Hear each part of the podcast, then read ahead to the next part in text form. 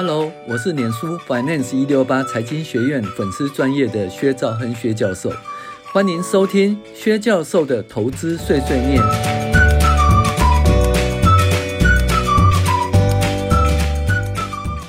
各位网友，大家好，我是薛兆亨薛教授。那我们现在来跟大家介绍财报怪谈六，那是讲说，你知道吗？我可以让我的营收跟盈余呢，就增加两倍，然后完全合法，而且你也预期呢有办法增加两倍，你早就知道了。那可是你知道别人不知道啊，那因此呢，你就可以在你知道的时候就买进，然后等到呢。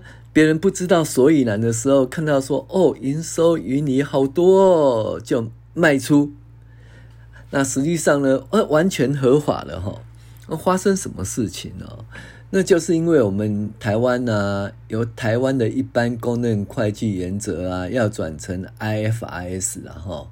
那那如果说是银建业呢？原来是完工百分比法，哈，要转为全部完工法，好，那意思就是说，当你还没有开始用 IFRS 的时候呢，你是用台湾的 GAAP，就是台湾的一般公认会计原则呢，那你的收入是怎样呢？你的收入哦，跟是用完工百分比法来算你的收入，还有你的获利。那因此呢，你就照你正常的哈，用完工百分比法来计算你的收入跟你的获利。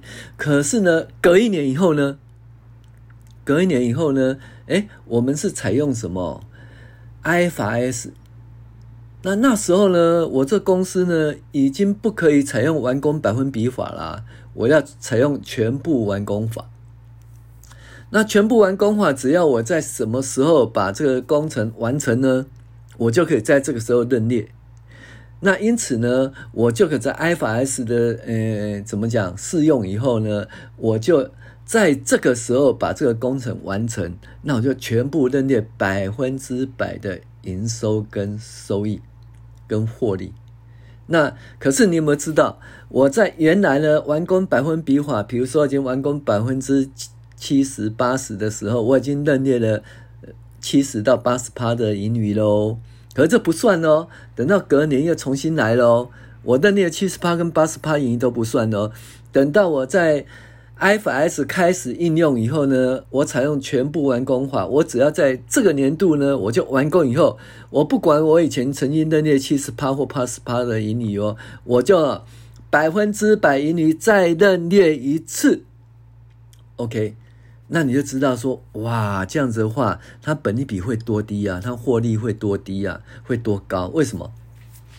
因为呢，你的那个，你去年哦，不是已经认列一次盈余了吗？那你近四季的盈余呢，又再认列一次，对不对？